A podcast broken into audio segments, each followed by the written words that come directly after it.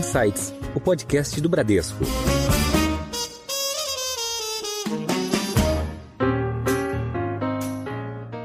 Olá, eu sou a Cris Botan e esse é o Insights, o podcast que provoca um novo jeito de pensar. Depois de dois anos praticamente sem atividades e muito afetado pela pandemia, o setor de entretenimento e espetáculos está de volta. Shows, peças de teatro, festivais, tudo está de volta. E como é que está essa volta?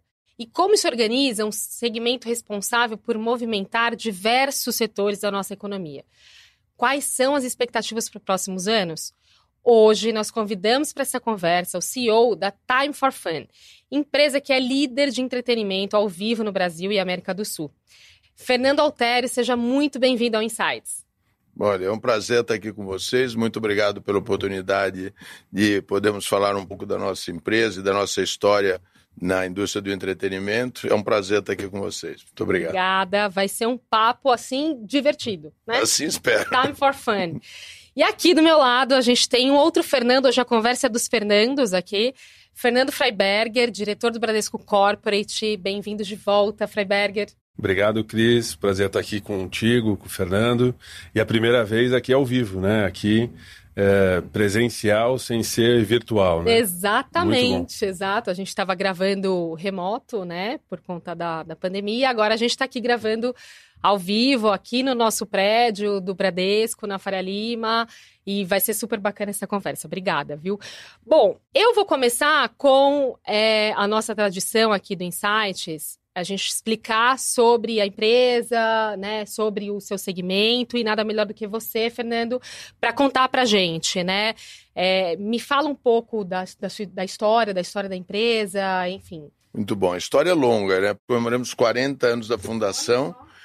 É, a empresa foi fundada por mim e mais 12 amigos. Era quase uma brincadeira eu trabalhava no mercado financeiro, eu me formei na Fundação Getúlio Vargas há 48 anos atrás. É duro ter 70 anos. e... Mas você está ótimo, tá? Tá, muito obrigado. É uma alegria tô tentando, ter 70 tô tentando. Pois é, é uma alegria. Exatamente. e é, cole é colega de mercado financeiro, é, é, isso? eu comecei trabalhando no Banco Real de Investimento. É, Olha, eu também. Depois eu fui trabalhar no Banco Interatlântico, que era um banco da família Espírito Santo e que tinha o JP Morgan como sócio. Depois comprei a distribuidora de valores, depois nos associamos a uma corretora. Então, minha vida inteira foi no mercado financeiro.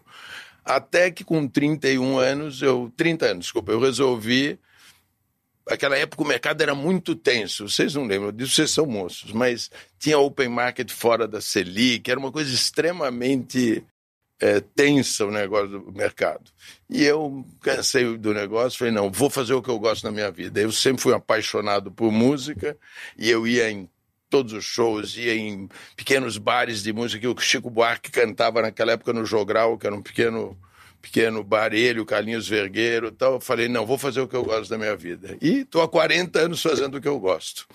Basicamente, esse grupo de amigos, eu, três anos depois, é, já tinha comprado de todos os outros 12, então acabei comprando de todo mundo e comecei é, na indústria construindo o Palace, que foi a primeira casa de espetáculo daqui, que foi baseada no sucesso do Canecão. Em São Paulo não tinha nada, fui lá no Canecão e acabei. É, entendi um pouco como funcionava o negócio, fiz o Palace, depois fiz o Credit Card depois eu vendi uma participação da companhia para o líder do mercado no México, que é a Corporação Interamericana de Entretenimento, e com o dinheiro que eles aportaram no negócio, com o investimento deles na empresa, nós entramos com os musicais da Broadway, construímos o Teatro Renault, depois entramos nos grandes shows de estádio, porque na época do Palace do Credit Carro a gente fazia só shows de artistas nacionais nas casas de espetáculo e no Ibirapuera, no Maracanãzinho e tal. Depois que recebemos esse investimento, que fomos para os grandes eventos. E na sequência veio o Cirque de Soleil em 2006, que era patrocinado pelo Bradesco, inclusive, e agora yeah. voltou, não é mais com a Time for Fun, mas segue patrocinado pelo Bradesco.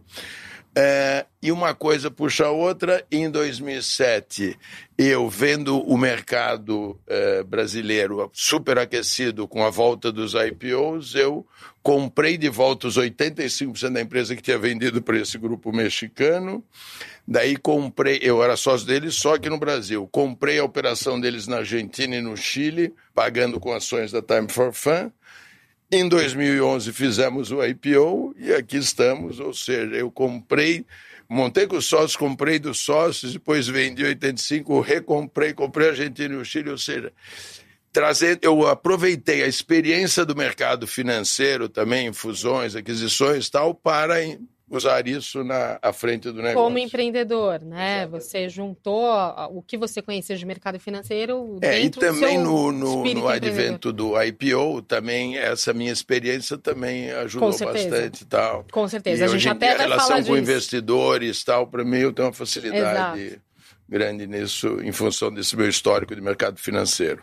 Pegar um ponto aqui, é, tem muitas empresas de entretenimento com capital aberto no mundo, Fernando? Ou... Não, olha, é, na realidade tem duas, tem três é, internacionais grandes, a Live Nation, tinha Ticketmaster, mas ela fundiu com a Live Nation em 2010, então hoje em dia é só a Live Nation. A CTS Eventim, que é uma empresa que começou, até cinco anos atrás era só uma empresa de tickets na Alemanha, é, que é bastante grande, e aí de cinco anos para cá começou é, a criar uma área de promoção de eventos também. E o Madison Square Garden, que o Madison Square Garden, ele é, ele tem o venue Madison Square Garden lá em Nova York, mas ele é, tem direitos de transmissão de jogos da NBA também. Então, as pessoas acham que é só o Madison Square Garden, mas não é. Tem muito ali de direitos de transmissão dos jogos na NBA. Essas são as três fora do Brasil. E na América do Sul, somente a Time for Fun. Ou seja, 40 anos de muita muitas idas e vindas aqui, muita animação e, e tem um, um, fator aqui bem específico que é uma companhia listada, né? Exatamente. Muito, muito bacana. Exatamente. Mas enfim, um, um, tema importante aqui na tua história também é que em 2020 chegou uma tal de pandemia na história. E você é líder no mercado de entretenimento ao vivo, aí o ao vivo desapareceu. Aí virou tudo virtual. Exatamente. Então, como é que foi viver esse período da pandemia e como é que a gente está saindo da pandemia no entretenimento, Fernando? Olha, é, nós ainda em 2020 operamos dois meses, que foi janeiro e fevereiro, porque dia 13 de março foi publicado um decreto proibindo os eventos. Então, no dia 13, parou tudo e, para falar a verdade, nós imaginávamos que ia durar uns seis meses, mas é, o, a vantagem de você ser uma empresa com um controlador, como é o nosso caso, não é uma corporation, porque eu tenho o controle acionário da empresa, é que você consegue tomar decisões mais rápidas. Seis dias depois do decreto proibindo os eventos, ou seja, no dia 19 de março, nós reduzimos o nosso headcount em 48%. E cinco meses depois, quando eu vi que o negócio não ia durar seis meses, mas ia se estender mais, fizemos uma nova redução e acabamos reduzindo no total 69% da, dos nossos gastos com, com o pessoal.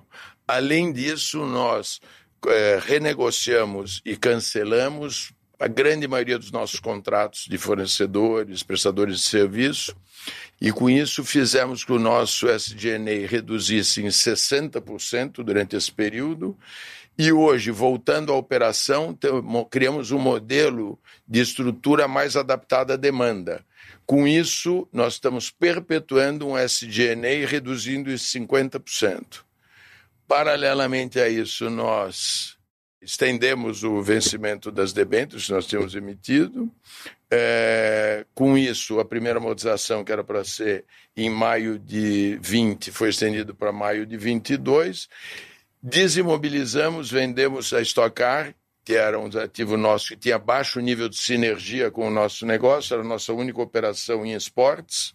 E, no final, do, das contas de dezembro de 19, que foi o último fechamento antes do início da pandemia, para do, dezembro de 21, nós geramos caixa, não só bruto, como caixa líquido também.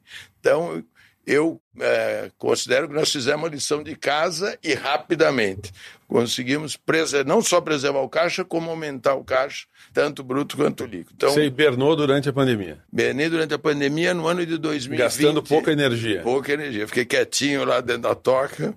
Nós, em 2020, tivemos uma redução de receita, quando comparado com 2019, de 92%, em dois, porque operou, como eu disse, janeiro e fevereiro, e em 2021 a queda foi de 95,5%. Ou seja, nada totalmente parados. Mas fizemos várias coisas também. Eu já tinha sérias dúvidas sobre a longevidade desse modelo de casas de espetáculo. Na realidade, o, o público hoje, principalmente o público mais jovem, é, eles buscam muitas experiências diferenciadas. Por isso que tem esse fator que os festivais estão crescendo muito, não só crescendo os existentes, mas surgindo novos festivais. E eu respeito os concorrentes que acreditam na, nesse modelo de casa de espetáculos, mas eu não vejo esse público jovem querendo eh, ir nas casas de espetáculo tradicionais. Isso a gente já estava identificando, por exemplo, há seis, sete anos atrás, 70% dos nossos shows eram com cadeiras, mesas. Nos últimos anos, isso aí tinha caído para 30. A maioria já você usa as casas de espetáculos para fazer um show em pé. E esse público jovem prefere lugares inusitados. Hoje em dia vão em antigas fábricas, Exato. vão em lugares alternativos. Lugares abertos. Aberto. Ou seja, eles buscam muito mais experiências diversificadas. Então, eh, nós aproveitamos também e saímos dessa área de gestão de casas de espetáculo mantemos somente. Ou seja, você fez um ajuste no teu modelo aqui no modelo de, de negócio. Eu, eu, em vez de fazer 500 shows por ano é, de música, nós reduzimos o número de shows para eventos maiores, com maior receita de patrocínio e uma maior margem de rentabilidade. E, paralelamente a isso, tivemos uma redução na estrutura, então os gastos indiretos também caíram de uma forma importante, porque para você manter todo esse volume de shows, você tem que ter uma estrutura, uma retaguarda muito grande.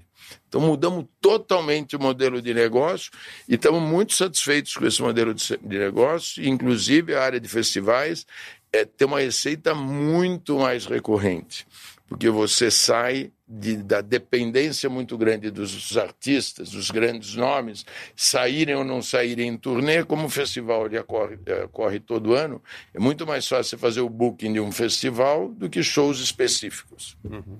Então você hibernou, mudou teu modelo de negócios, e aí essa saída da pandemia você está vendo uma saída com, com muita força, uma demanda, Olha, um desejo das pessoas de estar em entretenimento ao vivo, em, estar em eventos, grandes eventos? O que, que, você, o que, que você percebe? Isso é muito claro. Há uma demanda reprimida enorme no segmento. É, não só aqui, mas ao redor do mundo, e o mercado estima que essa demanda reprimida, porque há uma demanda reprimida por parte do público, indiscutivelmente, querem sair, querem recuperar o tempo perdido, entre aspas, e há, na realidade, uma necessidade dos artistas, porque o artista também você tem sempre que analisar o artista como uma empresa. Ele tem que ter a receita dele, porque eles têm os custos, as estruturas deles de manager, de, de, de, de uh, production managers, e, então ele tem uma estrutura dele. Também ficou dois anos sem faturar, não fomos só nós promotores, os artistas também. Então os artistas agora querem recuperar esse tempo perdido e, e, fazer muito mais shows do que eles faziam em média. Se um grande artista fazia em média 120, 130 shows por ano, ele está tentando fazer 200 para recuperar o tempo perdido. Então, a oferta de artistas é muito maior e há uma demanda reprimida por parte do público incrível. Nós realizamos em março uh, a maior edição do Lollapalooza, seja em público pagante, em receita de bilheteria, receita de patrocínio e resultado total. É o melhor resultado de todos os tempos. Então, isso comprova essa tese. Paralelamente a isso, nesse modelo de lançar novos festivais, nós criamos um festival de música brasileira, que é o Turá, que foi o primeiro festival a ser feito no Ibirapuera, no Parque do Ibirapuera, depois da privatização, porque agora pode se fazer. Antigamente só podia fazer eventos sem cobrança de ingresso. Depois da privatização, você pode fazer com cobrança de ingresso. Nós fizemos o primeiro festival lá, dia 2 e 3 de julho, também sucesso absoluto.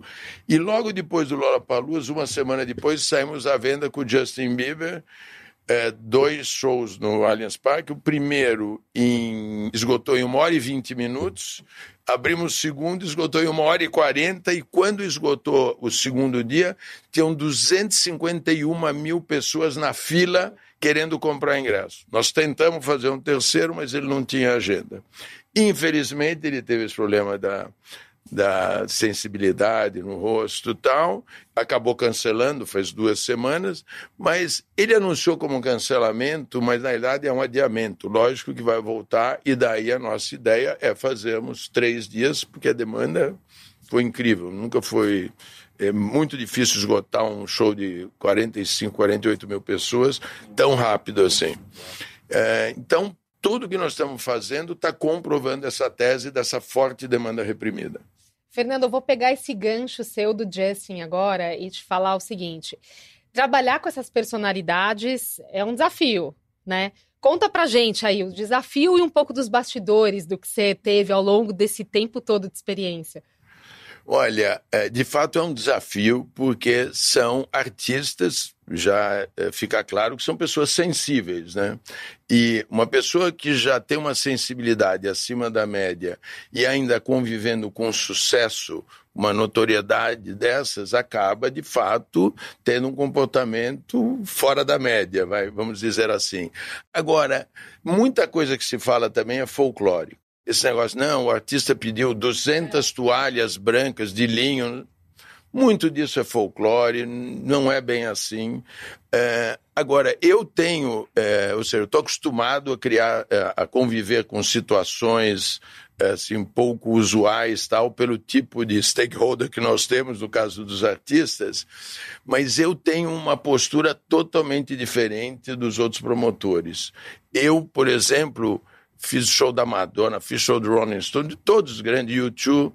Eu nunca eu evito ao máximo, só quando o artista insiste e tal, quer conhecer, quer é o promotor local, eu nem vou. Todo mundo quer tirar foto com o artista tal, eu não quero chegar nem perto do artista. Primeiro, porque eu entendo que o camarim do artista é a extensão da casa dele. Eu não vou invadir a casa dele. Está lá, às vezes, está com a família. Né? Então, eu tenho uma postura de, de me afastar. Segundo, por serem pessoas muito sensíveis, às vezes você fala uma pequena coisa, o cara já já pega de um, de um, de um, de um, de um lado não positivo é, e acaba gerando problema. Então, para mim, essa de conviver com artistas gera muito, tem chance de gerar muito problema. E não é tão complicado quanto imagina. E até porque os managers dos artistas, eles estão lá para aliviar a situação. Então, tem, eu estava até comentando de um artista, que eu não vou citar aqui qual é, mas que é famoso por atrasar nos shows. Então, porque gosta de ficar no camarim, não sai do camarim e tal, demora, é difícil de você tirar ele do camarim para levar para o palco. O manager de uns três anos para cá mudou o jeito de operar. Ele não vai para o camarim. O artista sai do, do hotel, para do carro do lado do palco, sobe no palco, faz o show, sai, sobe no carro e vai embora. Então, os managers vão adaptando a produção ao estilo de cada artista. Então, muito desses artistas é folclore, é um folclore divertido mas, e tal. Mas até, na, até aproveitando a tua experiência de 40 anos, né? Você acha que os artistas também estão mais profissionais nesse sentido? Você acha, você diz, poxa, tem o folclore aqui da história, mas talvez o folclore no passado fosse mais próximo da realidade. Exatamente. Você acha que tem uma profissionalização, até em função dessa história que você acabou de, Não, de comentar na verdade, tem vários que são os mais folclóricos, tal, pessoal mais é, da antiga tal. Mas a grande maioria deles são muito profissionais porque eles trabalham com, por exemplo, uma turnê, como eu falei, vamos imaginar 150 shows, um, um artista grande, ele, ele ganha, ele cobra no mínimo 2 milhões de dólares por show. Estamos falando de uma receita de 300 milhões de dólares, ou seja, ele também não brinca, né? Porque o negócio é um valor empresa, extremamente importante, é a empresa, empresa dele. É, fora isso, tem, tem direitos, tem publicidade e tal, ou seja, é, a grande maioria são extremamente profissionais. Cada são pessoas sensíveis, porém profissionais. É, então, com os, os, os internacionais, eu é, procuro evitar. Agora, com os nacionais, em 40 anos, tem muitos que eu fiquei amigos, que eu convivo tal. Daí é diferente. É, mas tem um fato novo hoje, que os artistas de grande sucesso hoje, eles surgem muito rapidamente com o advento das redes sociais, você pega. Tem artistas, por exemplo, eu vi no, no Coachella, dois anos atrás, a Billie Eilish ser headliner do Coachella, que é o maior festival do mundo. Ela tinha dois anos de carreira, era headliner do maior festival do mundo. Por causa que o evento da o Harry Styles, que está vindo agora, eles crescem muito rápido em função das redes sociais. Então, ele é, é, é, são seres totalmente diferentes, muito mais jovens e pessoas que cresceram muito rápido e muito na esteira das redes sociais. Então tem dois mundos totalmente diferentes. Uns são os antigos, os tradicionais, e outros são essa nova geração que está surgindo. Então tem que entender, são dois mundos bem diferentes. Bacana. É, deixa eu pegar o ponto do Lola Palusa, né? Você falou que a saída da, da pandemia, a Lola Palusa agora março desse ano, foi bombástico, né? E a expectativa para 2023? 2023 nós estamos comemorando é, a décima edição do Lola Palusa no Brasil. E eu considero, infelizmente não vou poder dar um furo aqui, mas eu considero que é, é, não é bom falar que é o melhor headliner de todos, porque os outros artistas podem ficar enciumados, mas eu considero, se não for o melhor, é um dos dois melhores. Eu considero o melhor headliner de todos os tempos, o que vai ser 23.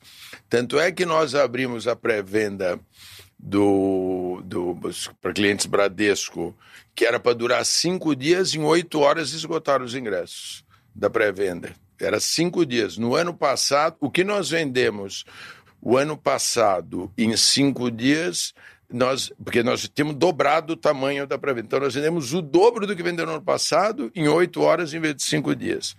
Os ingressos do Lola Lounge esgotaram-se uma hora e meia aproximadamente. É, tanto é que agora está praticamente parado, esperando agora, porque a nova onda é quando é, divulga o line-up. E a outra onda é quando você divulga cinco dias depois ou dez dias depois o line-up por dia, né? Porque por enquanto, todo mundo que comprou, e é um número muito grande que compraram, é totalmente no escuro. Comprou Ninguém... porque confia no festival, comprou porque gosta. É, esse, né? esse, essa, esse track record e essa, e, e você vai construindo exato, essa credibilidade. Exato ao ponto de que tem muitos festivais nos Estados Unidos e na Europa que esgotam sem anunciar. Quando anuncia, o line-up já está esgotado. No nosso caso aqui, a gente vende geralmente 60%, 70% antes de divulgar o line-up e só 30%, 40% depois que divulga o line-up. São seus caso, clientes fiéis já, né? É, e eles vão muito. Esse que eu, que eu falei agora há pouco sobre os festivais, você não depende tanto do line-up, porque os jovens, principalmente, eles vão pela experiência de estar lá no meio de 100 mil pessoas durante 10, 11 horas. Porque, por maior que seja o show de, de um artista individual, demora duas horas, duas horas e 15. Lá é uma experiência de 10, 11 horas, começa meio-dia, vai até 11 horas, meia-noite. Então, eles. E, e tem um fato interessante, isso é bastante interessante tem uma pesquisa que diz que do consumo discricionário dos jovens, 73% do consumo discricionário não é em compra. A gente acha que compram tênis, compram. Não, não é compra de bens. É gasto com experiência. Basicamente, shows, viagens e bares e restaurantes. Então, os jovens estão em busca de experiência e de compartilhar essas experiências através das redes sociais. Então não é que só que ele vai para vivenciar a experiência. Ele quer compartilhar também com os amigos que ele está vivenciando aquilo.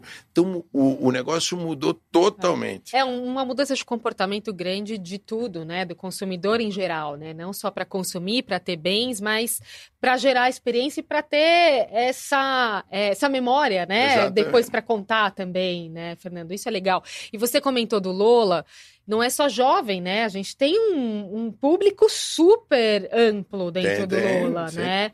Que dia saiu o line-up? Não tem data? O line-up sai dia 11 de outubro. 11 de agora. outubro. Nós estamos sendo bombardeados o dia inteiro para. Mas não dá pra dar um Dá como? assim, Exato, aqui, exato, né? Freiberger. Não, Infelizmente não dá, porque tem um acordo com os artistas. É, porque os artistas também divulgam a agenda deles muito em função dos grandes festivais. Então é um dia que é acordado com todo mundo que, que encaixa na divulgação das, das, das tours deles. Então por isso que não pode.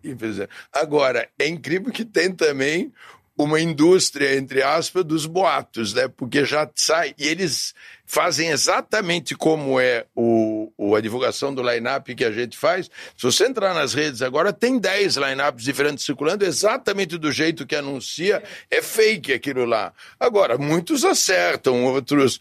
Ou seja, se você olhar lá dentro, tem muita coisa da realidade que está lá dentro, que eles acabam pesquisando e acabam descobrindo.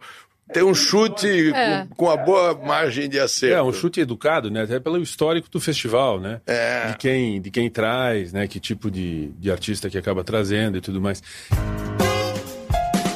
Em alta. Deixa eu só mudar um pouquinho aqui para concorrência, né?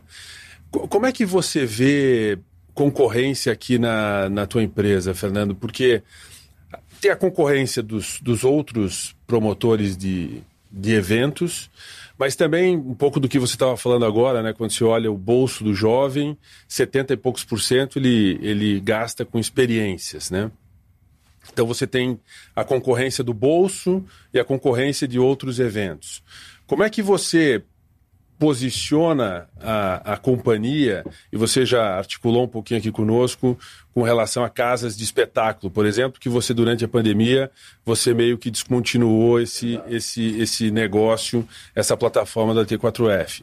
Como é que, como é que você vê concorrência, posiciona, é, é, concorre com outros, concorre com o bolso? Como é que você traz mais é, é, entretenimento para trazer mais, mais parte da renda da- do teu consumidor para o teu negócio? Muito bem. Basicamente, a Time for Fun opera de uma forma diversificada e verticalizada. O diversificado é justamente para atingir um maior número de consumidores e de perfis totalmente diferentes.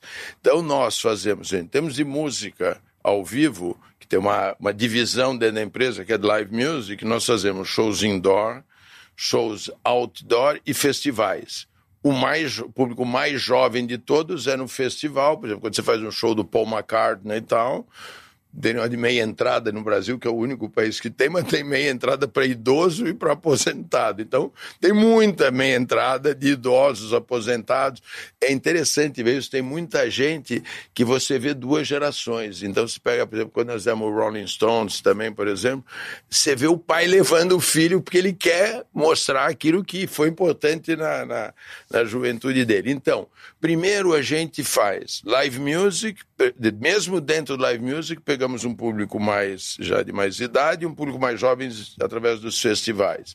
Por exemplo, eh, Broadway shows, os, todos os musicais da Broadway, a Time for Fun foi a primeira empresa a fazer um musical da Broadway, uma réplica autêntica em associação com o produtor original, e nós fizemos a grande maioria deles. Começamos com Les Miserables, depois fizemos a Bela e a Fera, eh, Fantasma da Ópera, Miss Saigon, Mamma Mia, Lion King, todos os grandes eh, nós trouxemos. É um outro segmento totalmente diferente. Geralmente é ou crianças, quando você tem uma Bela e a Fera, ou Wicked, por exemplo. Família, Então, né? você é, é um, o que a gente chama de. A divisão chama Family Entertainment, porque é eventos de família que pegam uma subdivisão dentro disso, que são os musicais da Broadway, que você pega pessoas mais velhas e crianças, e tem também, por exemplo, exposições. Agora nós estamos fazendo o, a Casa do Terror.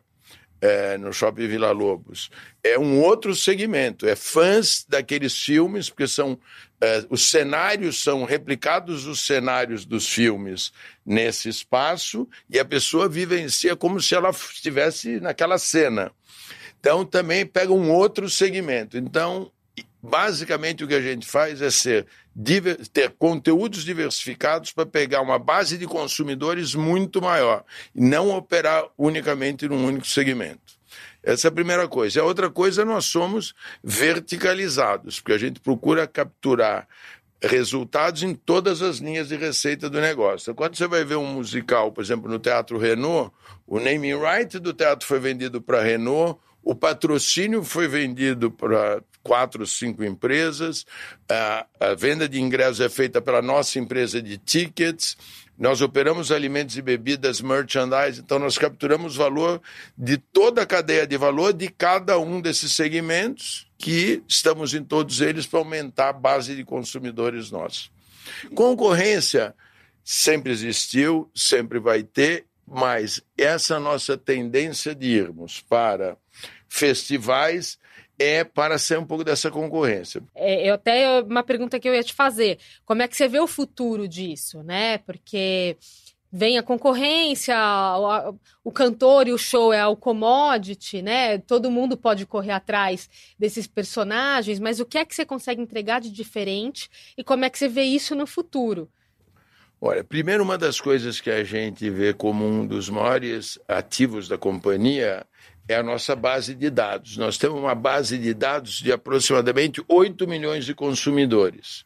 E por segmento. Então, eu tenho, por exemplo, 1 milhão e 400 é, mil pessoas que já compraram ingressos para musicais da Broadway. Quando eu vou divulgar um evento de musical da Broadway, eu falo direto com essa base de consumidores. Então, esse ativo, esses 8 milhões de, de, de dados de cadastrados, é muito importante e faz com que a gente consiga uma redução de gastos de mídia muito grande, porque eu falo direto com o consumidor. A outra coisa que nós fizemos durante a pandemia, em junho de 2020, nós compramos a Int. Nós era uma pesquisa qual era a melhor plataforma tecnológica de venda de tickets, porque no passado, durante. Nós somos o primeiro a lançar uma empresa de tickets no Brasil quando eu trouxe, na América do Sul, quando eu trouxe a Ticketmaster para cá em dois, em dois, no ano de 2000. Durante 10 anos eu operei sob licença da Ticketmaster, no caso era a licença da marca e do, do, da plataforma tecnológica. Depois nós mudamos para uma plataforma da Austrália, que chama SoftX, e daí nós resolvemos que agora tinha que ter a própria plataforma. Por quê? Porque eu preciso conhecer mais o meu consumidor. O que eu conheço dele até agora não adianta. Eu preciso conhecer mais para eu conseguir oferecer para ele não o show que está disponível porque o artista está saindo em turnê, mas o que ele quer assistir. Então, eu conhecendo mais ele, eu consigo identificar o que ele quer assistir. Segunda coisa, a gestão do negócio mudou muito. Então, hoje, por exemplo, nós temos uma área de analytics que, com ferramentas de BI, a gente é, avalia o quanto deve se pagar. Pelo... Antigamente a gente pegava o, o, o histórico de quanto nós tínhamos pago para esses artistas no passado tal e mandávamos uma oferta. Era muito feeling dos promotores. Hoje, eu falei há pouco para vocês, dessas, do crescimento muito rápido dos artistas. Então, o que você pagava no passado não quer dizer nada. O artista, em dois anos, ele multiplicou por 10 o tamanho dele. Então, hoje, a decisão de que show trazer e quanto pagar para o artista é tudo em cima de analytics e de ferramenta de BI.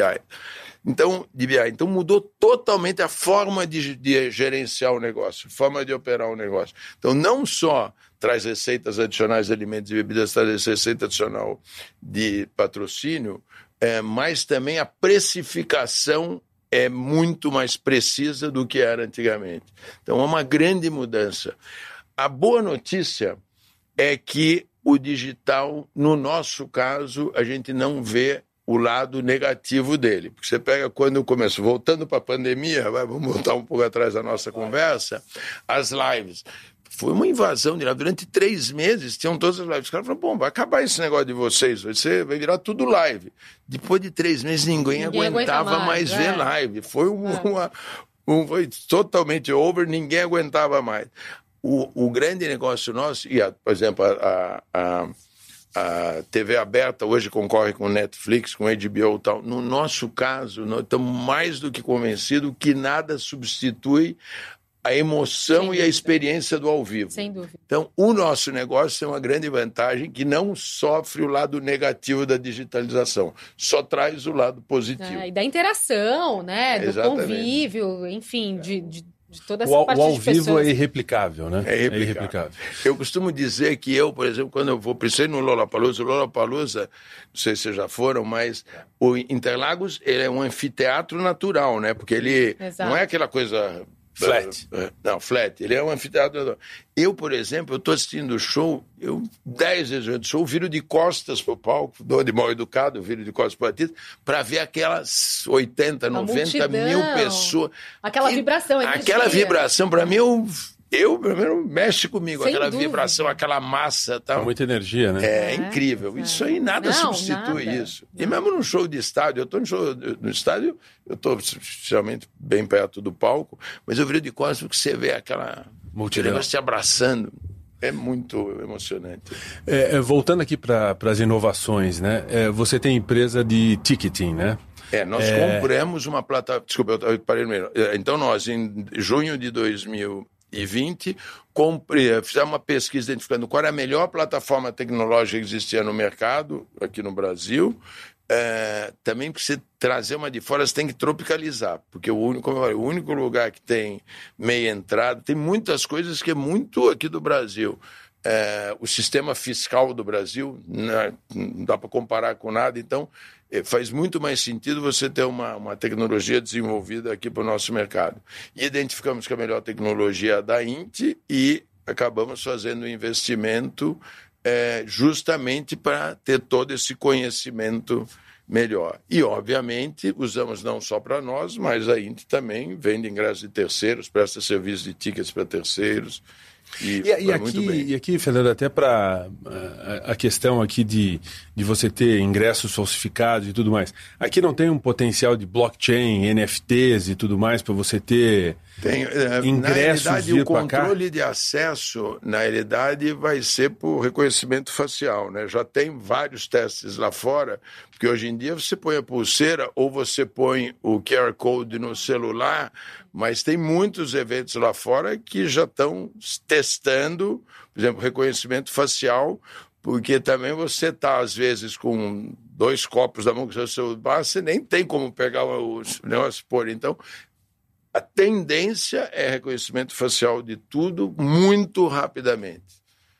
Isso vai ser muito mais rápido do que a gente está esperando. Tem muitas coisas novas. Legal. Vol- Voltando um pouco aqui para a experiência ao vivo, né? É, a gente fala muito de shows, a T4F está posicionada aqui nos shows, né?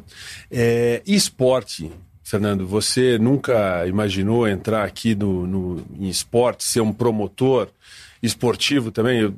Esporte pode ser uma, uma derivada aqui da T4F ou não? Olha, eu falei há pouco também que nós tivemos a experiência quando compramos a Stock Car, porque a Stock Car era um evento muito baseado em patrocínio. O problema do Brasil em esportes no Brasil é que, tirando o futebol, não tem nenhum evento que tenha força de bilheteria. E daí o que, que acontece?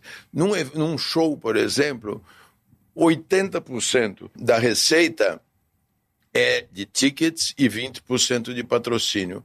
Tirando o futebol no Brasil, todos os outros eventos é 80% patrocínio, 20% tickets. Não tem nenhum. Nós não temos aqui uma NBA, por exemplo, com a força que tem lá fora, que você lança a season, a venda de tickets para a season da, da NBA. É uma loucura o que vem de ter um mercado de revenda enorme. Porque, como você compra, também tem o hábito de comprar a temporada, você compra a temporada, se o seu eh, eh, time não vai para a semifinal, para oitava, quartas, né, você tem um, um volume de revenda de, de, de, de tickets enorme, que também gera resultado também.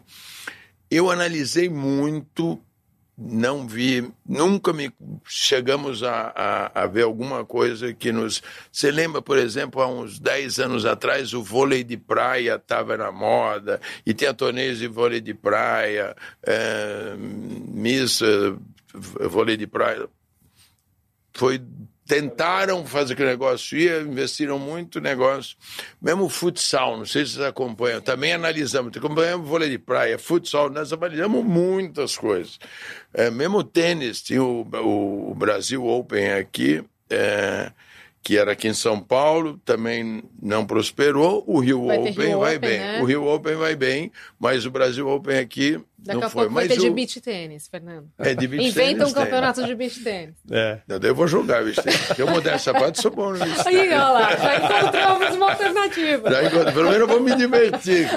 Não vou ganhar dinheiro, mas vou me divertir. Tá valendo, tá É, valendo. Mas, vale. infelizmente, eh, reforçando, É a dependência nossa é, É muito futebol. do futebol. Muito futebol. O que existe de oportunidades é de você entrar nessa privatização, entre aspas. Nós estamos olhando várias oportunidades fora desse, desse modelo tradicional. Uma das que nós estamos olhando é. Estamos olhando várias coisas. Uma delas é esse mercado de futebol, com essas privatizações, entre aspas, essas vendas dos, dos times que o Cruzeiro, o Ronaldo comprou. Tal. Isso nós estamos analisando. E tem outras áreas que nós estamos analisando para diversificar ainda mais essa plataforma, ter um universo maior de consumidores que a gente atende. Tem bastante oportunidades. Nós temos um time hoje de business development que só analisa essas novas oportunidades. Tá ótimo. E aí, falando disso, é, fala um pouco dos profissionais que trabalham com você, Fernando. Carreira, perfil de profissional, porque tudo que você está falando é muito dinâmico. Né? É criativo, é dinâmico, é tá conectado com o que está acontecendo e com o que pode vir a acontecer, com o que tem no mundo, tendência. E aí, o que é que você valoriza nos profissionais que trabalham com você?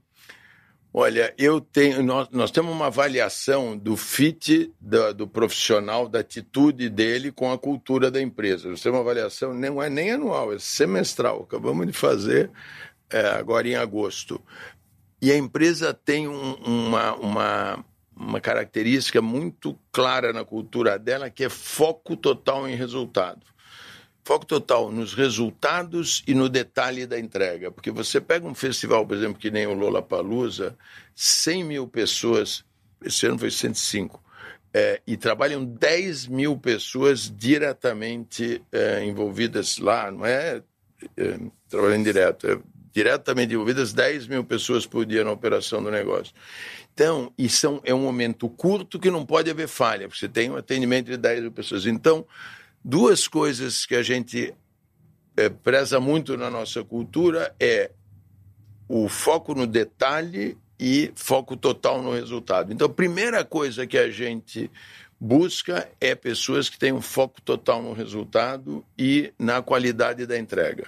Porque nós temos um período curto para você entregar o negócio. Eu planejo o, o festival durante oito, nove meses e eu tenho dez horas para entregar aquilo perfeito. Então, esse foco em resultado é muito grande. Outra coisa é, você falou aí em inovação. O nosso negócio está precisando muito de inovação. Então, não era o nosso foco até três, quatro anos atrás. Hoje, a gente busca muito pessoas com é, foco em inovação. E temos o, o, uma preocupação também muito grande com pessoas que estejam, estejam totalmente alinhadas com os princípios de ESG hoje, porque esse fit das pessoas, não adianta empresas, você tem que os colaboradores estarem totalmente comprados naquilo. No nosso caso, nós temos um, um, além de nós acreditarmos piamente que praticarmos, temos uma assessoria externa, tal, tem uma pessoa responsável dentro do conselho, tem uma pessoa que é pessoa uh, dentro do conselho de administração, tem comitês e tem um comitê de SG, tem um comitê de gente que é, é a mesma conselheira que que cuida dos dois.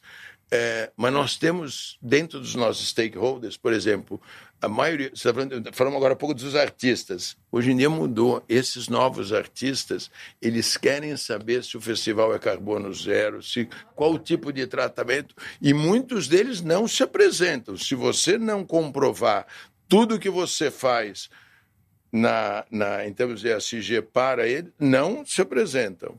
É, outra coisa que nós temos, tem muitas empresas hoje, que, patrocinadoras, que também exigem é, que, se não tiver também um foco, um, uma política de ESG muito clara e que é praticada, não é só para mostrar, é, também não te patrocinam. E você sabe melhor do que eu aqui no caso, os fundos, é, que são os nossos acionistas, cada vez mais eles deixam de investir se você não comprova as suas boas práticas em termos de ESG. Então, isso é uma coisa que a gente está buscando muito nos nossos profissionais, que eles tenham isso, é, estejam totalmente contrados nisso. Porque os nossos stakeholders todos exigem, nós defendemos, e nós não temos grandes riscos ambientais, logicamente, todos os nossos festivais são carbono zero, tal, não temos grandes riscos. Mas nós temos um problema latente que é a forma de tratar esse público. Né? Você tem 100 mil pessoas, tenho 2 mil seguranças lá dentro. Então, hoje em dia, a gente dá, inclusive, treinamento para essas pessoas que vão trabalhar de como ele tem que tratar o público, para não haver nenhuma forma de discriminação porque você sabe que se tiver um pequeno incidente, aquilo é amplificado. Então, antigamente não existia esses treinamentos. Hoje nós temos treinamento para todo mundo que tem contato com o público por, em termos de discriminação. E temos o que a grande maioria tem. Por coincidência, no nosso caso, nós temos mais mulheres que trabalham na empresa do que homens. Mas isso não é que nós incentivamos isso, mas é tão. Foi natural? Foi natural. Nós temos, não é tanta diferença, 52% mulheres, 48% homens. Temos, e sempre tivemos, eu costumo dizer que eu me dou bem com, com colaboradoras mulheres. Então, por exemplo, CFO, eu tive três CFOs mulheres. Olha que bacana. Diretora jurídica, tive três. É, é, é, mulheres. E hoje. Ou seja, se levam, né? Não é, não é só é, não, não, 52% levam. de mulheres, mas está lá na base da nós companhia. Temos, né? Nós temos 52% dos colaboradores mulheres, 48 homens, temos. É, mulher no conselho de administração, mulheres na diretoria tal. E nós praticamos já há alguns anos isso. Aqui no tema ISD, Fernando, só uma curiosidade. Você falou os artistas, os investidores, a companhia. E os patrocinadores, os patrocinadores também. e tudo mais. Você chega a ter é, questionamento dos teus clientes, do público que vai, com relação à a, a, a, tua prática? Você tem algum tipo Olha, de. Olha, não, não temos mais. É estamos tentando engajar mais o, patrocinador. Por exemplo, nós queremos estender, fazer ainda maior as nossas ações, é,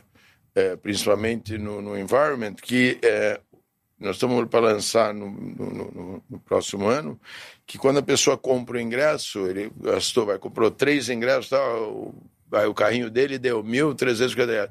Se ele vai ter um botão que, se ele quiser que seja neutralizar a ida dele ao festival, ele paga mais 4 reais. É irrisório, é zero alguma coisa por cento, ele clica e a ida dele é totalmente é, neutralizada. É, isso também nós estamos, nós estamos o tempo inteiro pensando nisso e nos colaboradores a mesma coisa. Nós queremos colaboradores que tenham isso muito enraigados neles. Super bacana isso, né? E a gente, inclusive, começou uma série nova aqui no Insights, Fernando, falando sobre Net Zero. E a gente está trazendo esse tema muito à tona, né? Então, super legal você ter trazido esse tema aqui com a gente, que tem tudo a ver com o que o Bradesco também está trabalhando, né, Fernando? Só pegando uma carona no que você falou, só para você ter ideia, a Stock Car, que é uma categoria de automobilismo, aquela de fato poluía Exato, muito. Claro. É a única, a única coisa nossa que tinha um nível de, de poluição maior. É, mas ela é carbono zero desde 2017. Em 2017, passa rápido, mas há cinco anos atrás não tinha tanta ênfase no ESG, mas nós já nos preocupamos em neutralizar, como era uma coisa, o único evento nosso que tinha muito impacto é, ambiental, nós, desde 2017, que neutralizamos. Seu guia. Maravilha. Bom, estamos chegando ao fim de mais uma conversa sensacional, divertida, interessante, né, Freiberger? Amei aqui esse papo com que você, bom, Fernando. E a gente tem uma tradição que é de pedir dicas culturais, livros, filmes, séries. E aqui, mais do que nunca, eu quero saber a sua dica cultural, de entretenimento, coisa bacana aqui, hein, Fernando? Conta pra gente. Olha, eu vou agora puxar a sardinha para o meu lado aqui e vou recomendar como teatro, já que a gente faz muita coisa de teatro, a peça da, da Mônica, que é a Minha Vida em Marte, que acabou aqui em São Ah, Paulo de, de a, a temporada em dezembro, foi um sucesso absoluto e é muito interessante, principalmente é, que nós estamos falando de SG aqui, é muito ligado. Ela é uma feminista, tá? então. Não é uma feminista radical, mas se preocupa muito com as mulheres tal. Então, pegando uma carona aqui no SG, em termos de teatro, eu recomendo a Minha Vida em Marte com a Mônica Martelli, Excelente. que, que é muito interessante. Em termos de show, eu trouxe em 2009 a turnê do ACDC para cá. E em 2019, finalzinho de dezembro de 2019, eles anunciaram a nova turnê, que obviamente não aconteceu por conta da, da pandemia, mas esse, por exemplo, não é que não estou recomendando assistir, mas esse é o meu sonho de consumo, é trazer de novo o ACDC ao Brasil, porque eu considero eles maravilhosos, sou fã absoluto tal, e o show quem viu em 2000, só vieram uma vez no Brasil em 2009, fizemos no Morumbi, nunca mais veio. Então esse é uma coisa que nós estamos tentando trazer de novo. É muito bom. Em termos de. Eu não vou falar de filme, eu vou falar de um documentário. Eu recomendo muito o documentário sobre a carreira da Maria Bethânia. A Maria Bethânia, além de eu já ter feito vários eh, shows da Maria Bethânia ao longo desses 40 anos, ela é muito amiga minha. Uma relação de, de amizade com ela. E é uma retrospectiva dos quase 60 anos de carreira dela. E eu considero, para mim, ela a maior cantora brasileira, maior intérprete brasileira. Então eu recomendo muito o documentário dela. Não é um filme, mas é muito interessante. Para quem gosta de música, é incrível.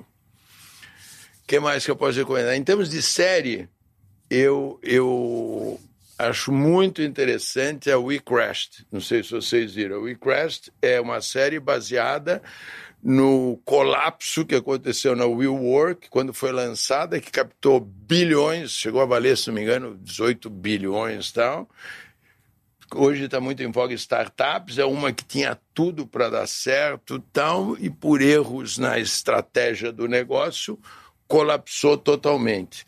Então eu acho muito interessante porque a maioria das vezes eles tentam mostrar cases de sucesso, né? principalmente no mundo empresarial. E aí é exatamente o contrário, é a visão do que pode, uma coisa que pode ter tudo para dar certo e acabou colapsando. Então, é, eu acho que é bem interessante ver isso. Acho que eu já preenchi a agenda de Nossa, uma semana. eu pelo adorei, vou Não, eu continuar nem aqui, preciso né? dar nada aqui, viu? Deixa, deixa o Preci- pupurri. Não, não, não, precisa De- sim. Deixa o pupurri de dicas aqui do, do Fernando, pô, o homem do entretenimento, da Exato, cultura sabe e tudo. tudo, mais. né? Eu vou dar uma só, até que eu assisti nesse final de semana. É uma série também chamada Untold. É, e eu assisti um, é, um episódio, cada episódio ele, ele é autossuficiente, né? Então, é a regata do século. É sobre a America's Cup. É, que os Estados Unidos eles ficaram imbatíveis durante 132 anos e eles foram vencidos pelos australianos. É uma, uma série cheia de detalhes. É muito interessante ver a história, desde a construção do barco e tudo mais, e como é que eles conseguiram bater os americanos. Então, Untold, a, re- a regata do século. Muito bom, legal. Eu vou quebrar o, Protocolo? o protocolo aqui e eu ganhei agora de aniversário um livro de uma pessoa super querida, a Pri Forbes, que faz a apresentação desse podcast. E ela me deu um livro que eu achei sensacional, que é Todo o Amor, do Vinícius. Tem mais de 100 fragmentos de cartas, poesias, trechos de música dele. É incrível, super recomendo também para deixar na cabeceira. Muito bom. É, e eu, eu sou fã, para mim o Vinícius é meu ídolo. Pelo que ele, ele dedicou a vida ao, ao- ao amor à mulher Exato, tal. é a vida mesmo. dele foi, foi direcionada para isso. Eu sou fã total do Vinícius. Olha, eu vou, combinou. vou pegar essa sua dica. A gente não, a gente não, tinha Não combinou, combinado isso não combinou. hein? Saiu natural. Mas eu sou fã total do Vinícius. E tive o prazer de conhecê-lo pessoalmente. Olha, Olha que só! legal. É, tô falando, ter 70 anos tem desvantagens, mas tem umas vantagens também. Conheci o Vinícius. tá? Tem Muito bom. muitas vantagens.